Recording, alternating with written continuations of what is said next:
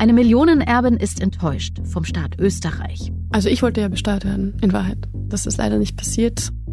Sie nimmt die Umverteilung des Vermögens im Land deshalb selbst in die Hand und gründet einen Bürgerinnenrat.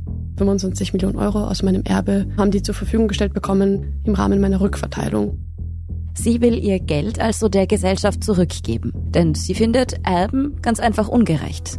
Ich bin durch und durch demokratisch veranlagt und sehe nicht ein, dass ich mich für besser halten darf als irgendwer anderer. Mit welchem Recht, verdammt nochmal? Wer ist die Frau, die nicht reich sein will? Und was ist dran an ihrer Kritik? Werden Vermögende in Österreich wirklich nicht genug besteuert? Also in Österreich muss man gar nichts abgeben bei der Erbe. Die ÖVP hat da die schützende Hand über ihre Wählerinnen und Wähler und das sind natürlich vor allem die Vermögenden. Also die sagt keine Erbschaftssteuern, keine Vermögensteuern mit uns. Während in Österreich Millionen ohne einen Cent für den Staat vererbt werden, gibt es in Deutschland eine Erbschafts- und Schenkungssteuer. Wirklich gerecht ist die aber auch nicht. Also man kann es runterbrechen und sagen, die Armreichen zahlen die Erbschaftssteuer. Und vielleicht die Dummen, also Menschen in der Finanzverwaltung würden jetzt sagen, die Erbschaftssteuer in Deutschland ist eine Dummensteuer. Ich bin Antonia Raut vom Standard. Und ich bin Sandra Sperber vom Spiegel. Ich vertrete Lucia Heisterkamp, die Sie hier sonst immer hören und die gerade Urlaub macht. In dieser Folge von Inside Austria schauen wir uns ein Thema an, über das Superreiche und viele PolitikerInnen am liebsten den Mantel des Schweigens legen würden. Vermögenssteuern. Wie viel müssen Vermögende in Österreich und Deutschland wirklich abgeben? Und wie kann es sein, dass manche von ihnen nach höheren Steuern rufen?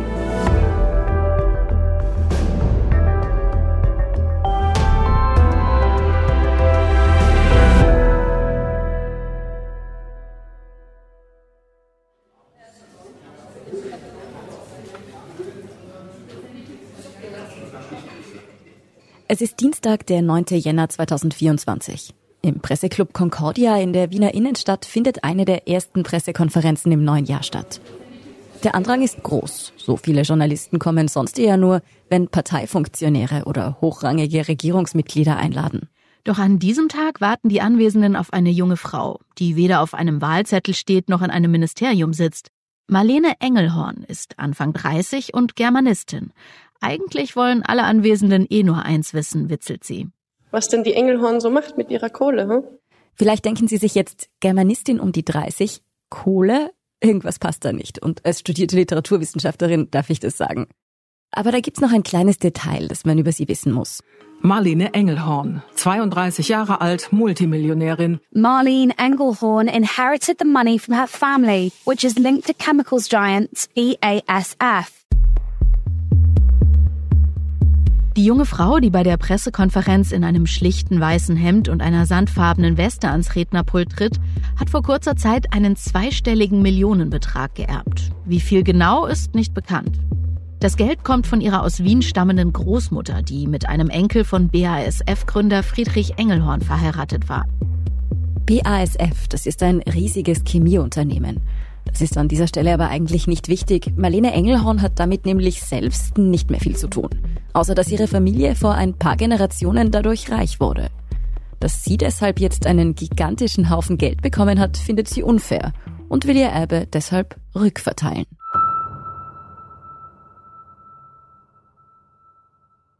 Am Anfang wurde ich als ein bisschen die verrückte Reiche, die irgendwie nicht alle Tassen im Schrank hat, hingestellt. Marlene Engelhorn will ihr Erbe nicht. Das klingt erstmal ziemlich verrückt. Warum ist nach wie vor in dieser Gesellschaft Geburt der entscheidende Faktor für den Lebensweg? Warum das so ist, das lassen wir Sie am besten selbst erklären. Wir haben Sie für diese Folge von Inside Austria in Wien zum Interview getroffen. Und sie entspricht wirklich gar nicht dem Klischee einer Millionenerbin, das man vielleicht im Kopf hat. An einem Montagabend kommt sie, leicht gestresst und ein bisschen zu spät dran, zu uns ins Studio. Sie trägt legere Klamotten, entschuldigt sich dreimal für die Verspätung. Mir war nicht immer bewusst, dass ich viel Geld erben werde. Das klingt für viele absurd, aber weil ich vermögend aufgewachsen bin, ist das Normalste der Welt, vermögend zu sein. Engelhorn ist selbst auf Privatschulen gegangen und unter anderen privilegierten Kindern reicher Familien aufgewachsen. Es ist wichtig zu verstehen, dass vermögend aufwachsen bedeutet, man lebt in einer Selbstverständlichkeit, die sich für 99 Prozent der Bevölkerung nicht so gestaltet, nicht selbstverständlich ist. Natürlich habe sie irgendwie gewusst, dass nicht alle so leben wie sie. Aber erst später, an der Uni und in einem nicht mehr ganz so privilegierten Umfeld, sei er bewusst geworden, was das wirklich heißt. Eine Person an der Uni, die zum Beispiel neben der Uni einen Job macht, die macht das dann nicht zwangsläufig, weil das so cool im CV ist oder im Lebenslauf halt einfach gut ankommt, dass man ein bisschen Berufserfahrung hat, nicht wahr? Sondern diese Person macht das, weil die Miete sich nicht von selber zahlt. Umso absurder findet Marlene Engelhorn es heute, wie durch Erbschaften Menschen ohne jede Leistung von heute auf morgen superreich und dadurch auch supermächtig werden. Warum bekommen diese Menschen, nur weil sie geboren sind, diese unglaublichen Summen? Wir würden nicht herumlaufen, auf der Straße irgendeine Person aufgabeln und sagen, hier, 25 Millionen, mach was du willst. Auf die Idee käme keiner, man würde den Vogel zeigen. Marlene Engelhorn will ihr Erbe deshalb der Gesellschaft zurückgeben. Und die meisten sehr reichen Menschen, die mit ihrem Geld nicht nur sich glücklich machen wollen, tun dann ja eines. Die Bill und Melinda Gates Foundation eine Stiftung, die die Armut bekämpfen will. The Obama Foundation just receiving its biggest individual contribution to date. Dietrich Mateschitz scheint für diesen Fall aber schon vorgesorgt zu haben, denn es soll hier eine entsprechende Stiftung geben. Stiftung gründen und quasi den Heldinnenfußabdruck der Gesellschaft aufdrücken. Das halte ich aber für problematisch. Der Millionenerbin ist deshalb von Anfang an klar, sie will nicht die Marlene Engelhorn Foundation ins Leben rufen. Ich bin durch und durch demokratisch veranlagt und sehe nicht ein, dass ich mich für besser halten darf als irgendwer anderer. Mit welchem Recht, verdammt nochmal? Engelhorn sagt, bei einer Stiftung würde ja immer noch sie entscheiden, wer oder was von dem vielen Geld profitiert.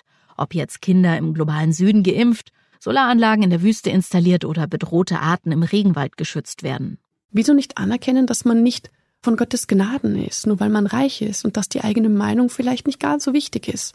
Dass man quasi nicht nur das Geld loslassen kann, sondern auch die Macht, die damit einhergeht. Deshalb steht es für sie auch nicht zur Debatte, ihr Geld politisch einzusetzen. Also damit etwa eine Partei zu unterstützen, die ihrer Meinung nach für die richtigen Themen eintritt. Parteien müssen sich ihre Erfolge selbst erarbeiten. Die darf man sich nicht einkaufen. Großzügige Parteienfinanzierung, auch über das Vereinswesen rundherum um die Partei, das muss ja nicht immer direkt fließen. Finde ich, ist schwer verwerflich. Wir sehen, wo das hinführt. In den USA am deutlichsten.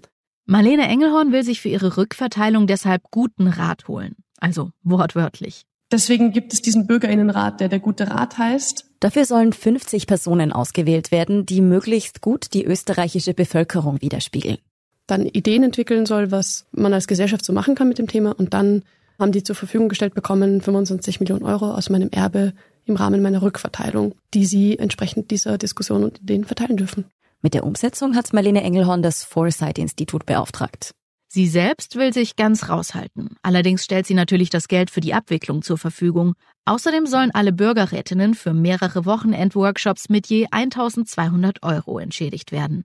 Mir war wichtig, wenn ich diese ganzen Haltungsfragen stelle zu Demokratie, zu Partizipation, also zur Art und Weise, wie Menschen eingebunden werden, zur Inklusion, also dass man wirklich nach allen Leuten sucht und nicht nur nach denen, die am lautesten hier, ich will mitmachen, schreit, zur Transparenz, wie kann ich das wirklich umsetzen? Und da ist mir über den Weg gelaufen, immer wieder das Konzept des Bürgerinnenrats. Zehntausend Menschen haben dafür einen Brief bekommen mit der Aufforderung, sich doch zu registrieren und vielleicht ausgewählt zu werden. Ende Jänner sind bereits fast 1300 Menschen dem Aufruf gefolgt.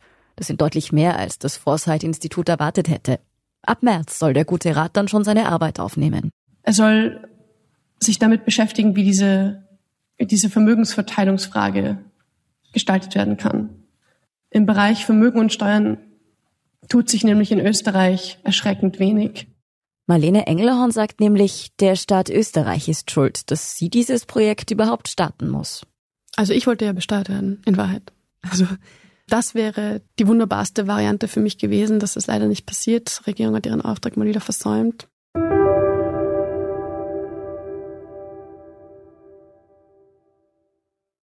Also in Österreich muss man prinzipiell gar nichts abgeben bei der Erbe. Das ist Gerald John. Er ist Innenpolitikredakteur beim Standard und beschäftigt sich auch mit Fragen der Steuerpolitik. In Deutschland gibt es ja eine Erbschaftssteuer und das übrigens schon seit 1906. Dazu kommen wir noch. Deshalb war ich auch überrascht, dass in Österreich bei Erbschaften gar keine Steuern gezahlt werden, egal wie viel man erbt. Marlene Engelhorn hat übrigens eine österreichische und eine deutsche Staatsbürgerschaft. Sie ist aber nur in Österreich steuerpflichtig, deshalb ist die deutsche Erbschaftssteuer für ihr Erbe nicht relevant. Also zurück zur Situation in Österreich. Da muss man sein Erbe nur in einem Fall versteuern. Bekomme ich eine Liegenschaft geschenkt oder vererbt, muss ich eine Grunderwerbsteuer zahlen. Aber eine Erbschaftssteuer oder eine Schenkungssteuer gibt's nicht. Damit Sie sich unter der Höhe dieser Grunderwerbssteuer was vorstellen können, Die beträgt bis zu 3,5 Prozent, wobei weniger wertvolle Liegenschaften auch niedriger besteuert werden.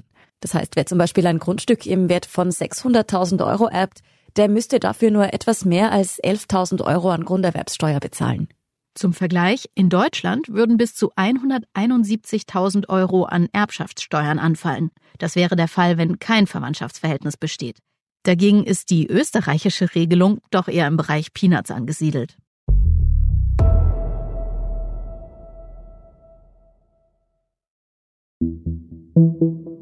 Schauen wir also mal, warum das System in Österreich so ist, ob die deutsche Erbschaftssteuer gerechter ist und wie es überhaupt um die Vermögensverteilung in den beiden Ländern steht. Es war nämlich nicht immer so, dass Erben in Österreich gar nicht besteuert werden. Es gab nach 1955 mehr als 50 Jahre lang eine Erbschafts- und Schenkungssteuer. Doch im Jahr 2008 war die dann Geschichte. Dass die Erbschaftssteuer damals abgeschafft wurde, hat eigentlich mit einer juristischen Formalität begonnen. Na, der Auslöser war eine Erkenntnis des Verfassungsgerichtshofs, der die Erbschafts- und Schenkungssteuer wegen der höchst ungleichen Besteuerung von Vermögensanteilen, vor allem der zu niedrigen Besteuerung des Grundvermögens, aufgehoben hat. Das hätte man allerdings reparieren können. Doch die damalige rot-schwarze Regierung hat sich damals nicht einigen können. Das lag an der ÖVP, die hat sich quergelegt und so lief die Erbschafts- und Schenkungssteuer 2008 aus. Die SPÖ wollte das zwar, allerdings kann man jetzt schon sagen, dass sie nicht rasend viel dafür gekämpft hat unter dem damaligen Kanzler Alfred Gusenbauer. Gusenbauer, das ist der Ex-SPÖ-Kanzler, über den gerade wegen seiner Rolle als Signa-Vorstandschef und Benko-Vertrauter viel gesprochen wird. Und nicht nur deshalb, als sozialdemokratisches Vorbild geht Alfred Gusenbauer wohl nicht mehr in die Geschichte ein. Also Gusenbauer musste sich damals auch aus den eigenen Reihen Kritik und Unverständnis anhören, dass er um des lieben Koalitionsfriedens willen zu früh nachgegeben habe. Das heißt, in Österreich gibt's nun schon seit 15 Jahren keine Erbschaftssteuer mehr.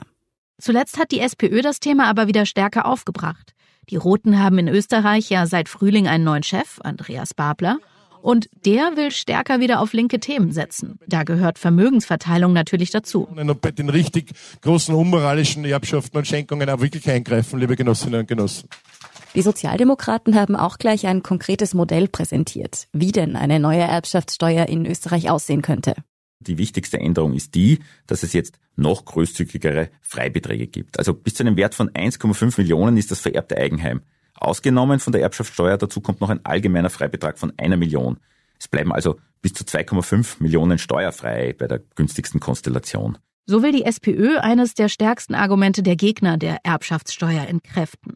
Äh, da geht es natürlich eindeutig darum, um sich gegen den Vorwurf zu immunisieren, eine Erbschaftssteuer treffe den Mittelstand und die einfachen Häuselbauer.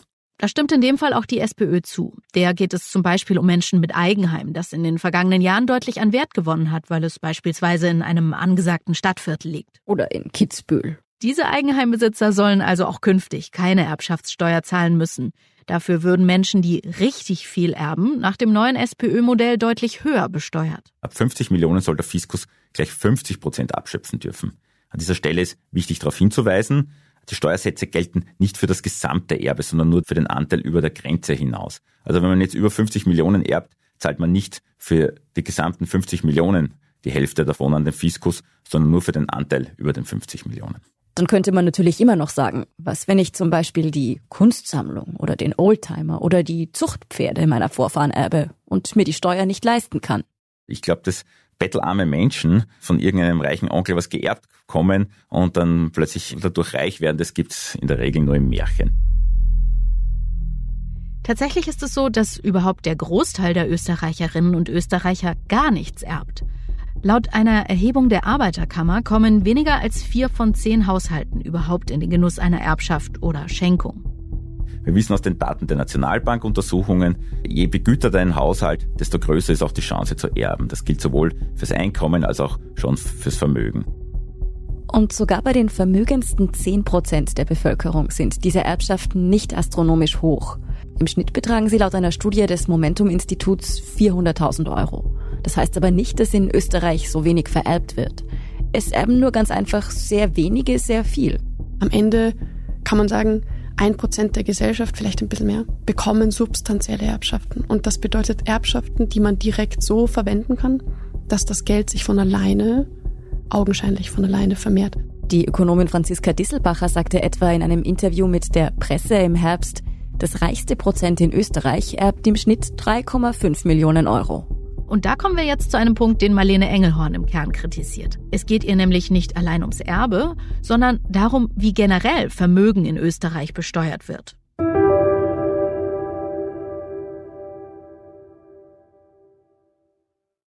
Dafür ist interessant zu wissen, wie Vermögen in Österreich überhaupt verteilt ist. Na, sehr ungleich, so viel ist unumstritten. Aber wie ungleich genau lässt sich dann schon nicht mehr so einfach sagen? Denn während wir über die Einkommen der ÖsterreicherInnen sehr gut Bescheid wissen, sieht es bei Vermögen anders aus.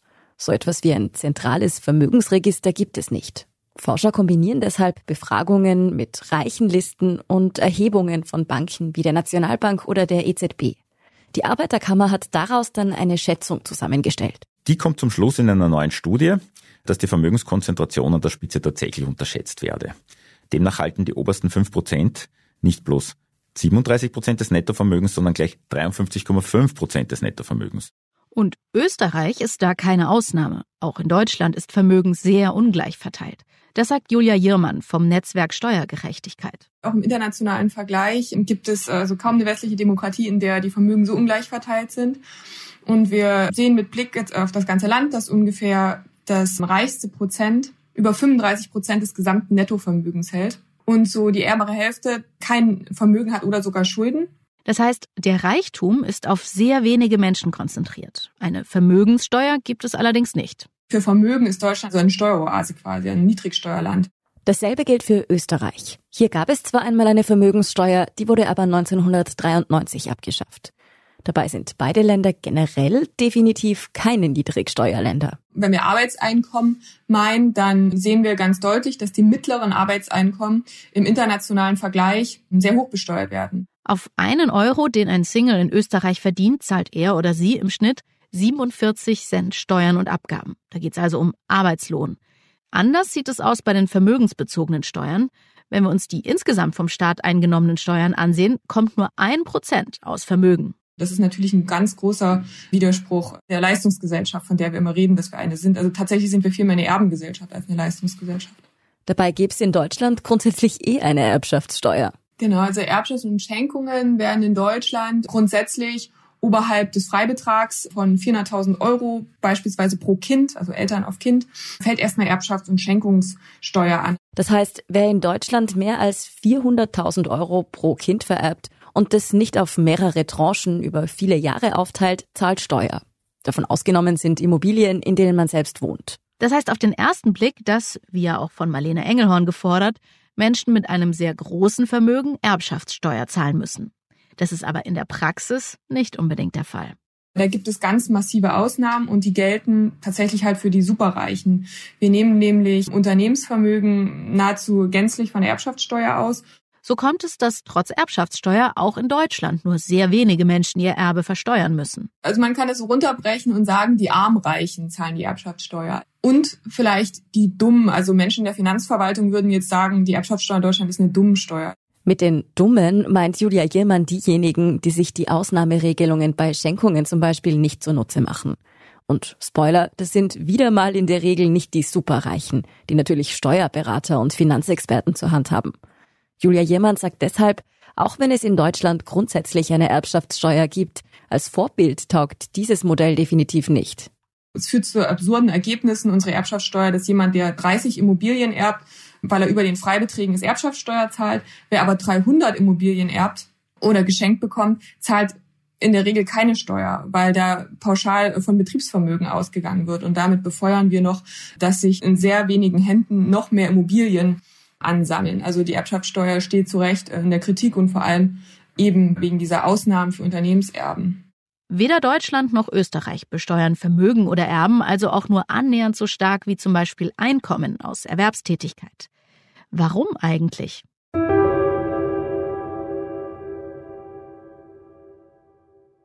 Siebzig Prozent der Österreicherinnen und Österreicher sind für die Besteuerung von Vermögen. Und zwar durch alle Klassen sind die repräsentativ.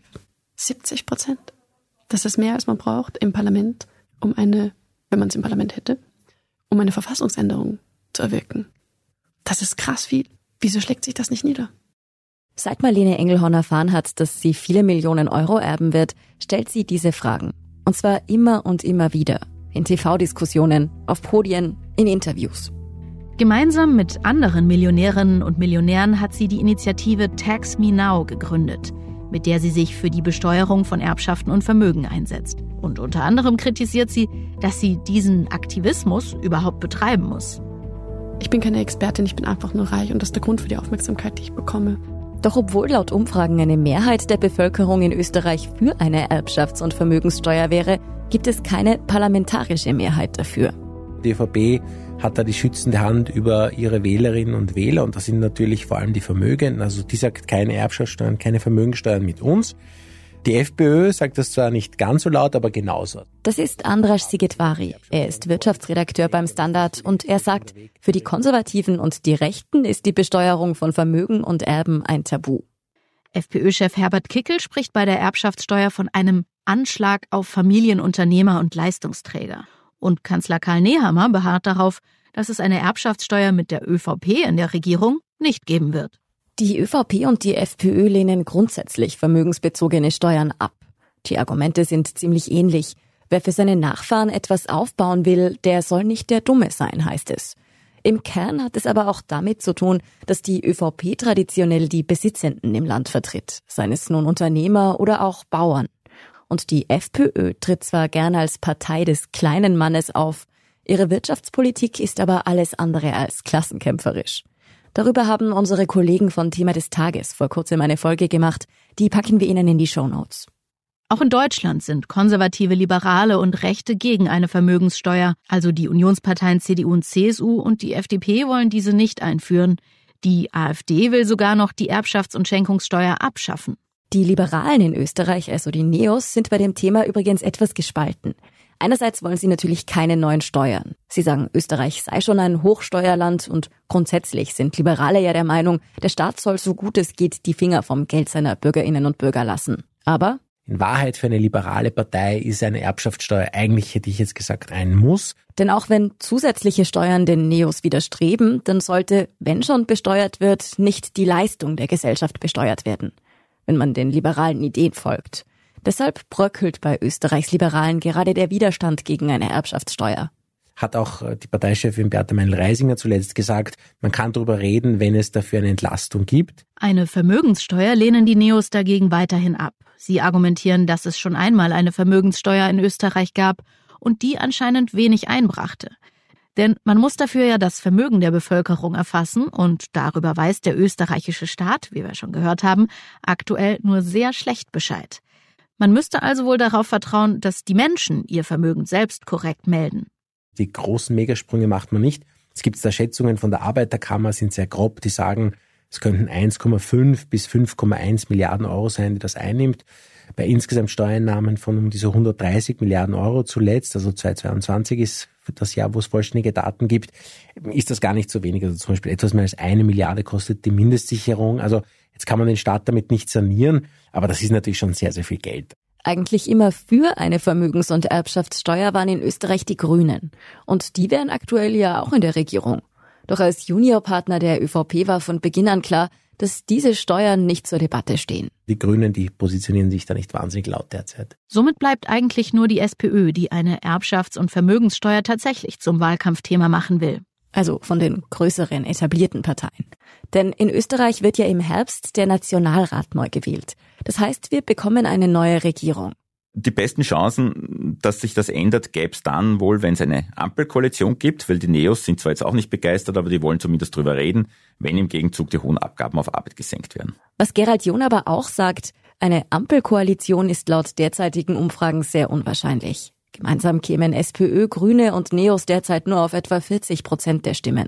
Marlene Engelhorn ist trotzdem zuversichtlich, dass ihr Einsatz für höhere Steuern auf Vermögen und Erben etwas bringt. Also es hat sich schon viel getan.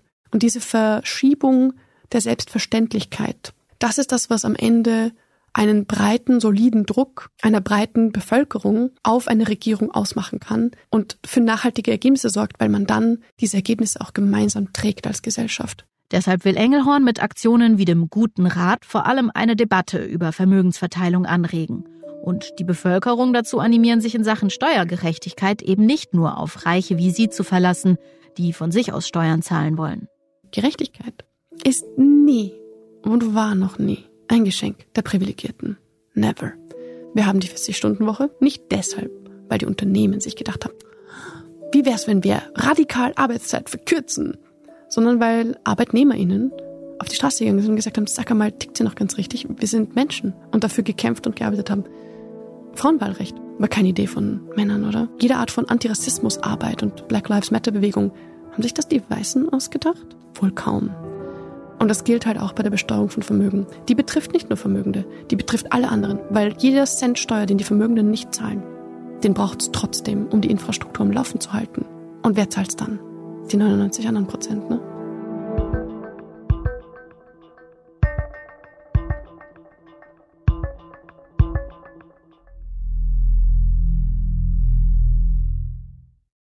Marlene Engelhorn ist definitiv eine untypische Millionärin. Sie verteilt ihr Vermögen, gibt sogar so viel davon ab, dass sie danach laut eigenen Angaben wohl für ihren Lebensunterhalt arbeiten gehen muss. Doch auch wenn 25 Millionen natürlich viel Geld sind, machen sie volkswirtschaftlich betrachtet keinen großen Unterschied. Und sie sind auch nicht der dickste Batzen, der in Österreich vererbt wird.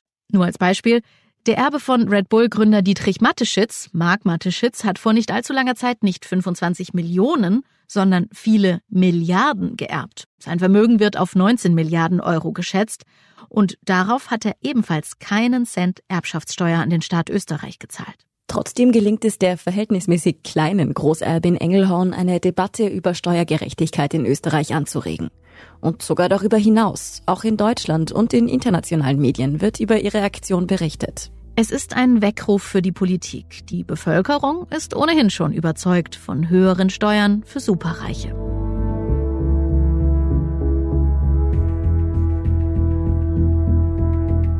Das war Inside Austria. Sie hören uns auf allen gängigen Podcast-Plattformen, auf derstandard.at und auf spiegel.de. Wenn Ihnen unser Podcast gefällt, folgen Sie uns doch und lassen Sie uns ein paar Sterne da. Kritik, Feedback oder Vorschläge wie immer gern an insideaustria.spiegel.de oder an podcast.derstandard.at. Unsere journalistische Arbeit können Sie, wenn Sie keine Millionenerben sind, aber auch mit einem Abo unterstützen. Und unsere Hörerinnen und Hörer können mit dem Rabattcode Standard zwölf Wochen lang das Angebot von Spiegel Plus für nur 2,49 Euro pro Woche testen. Alle Infos dazu finden Sie auf spiegel.de slash der Standard. Alle Links und Infos stehen wie immer auch in den Shownotes zu dieser Folge. Danke Ihnen fürs Zuhören und danke an alle, die hinter den Kulissen an diesem Podcast mitwirken. Das waren diesmal vor allem Jasmin Yüksel, Scholt Wilhelm und Christoph Neuwirth. Ich bin Sandra Sperber. Ich bin Antonia Raut. Und wir sagen Tschüss und Baba.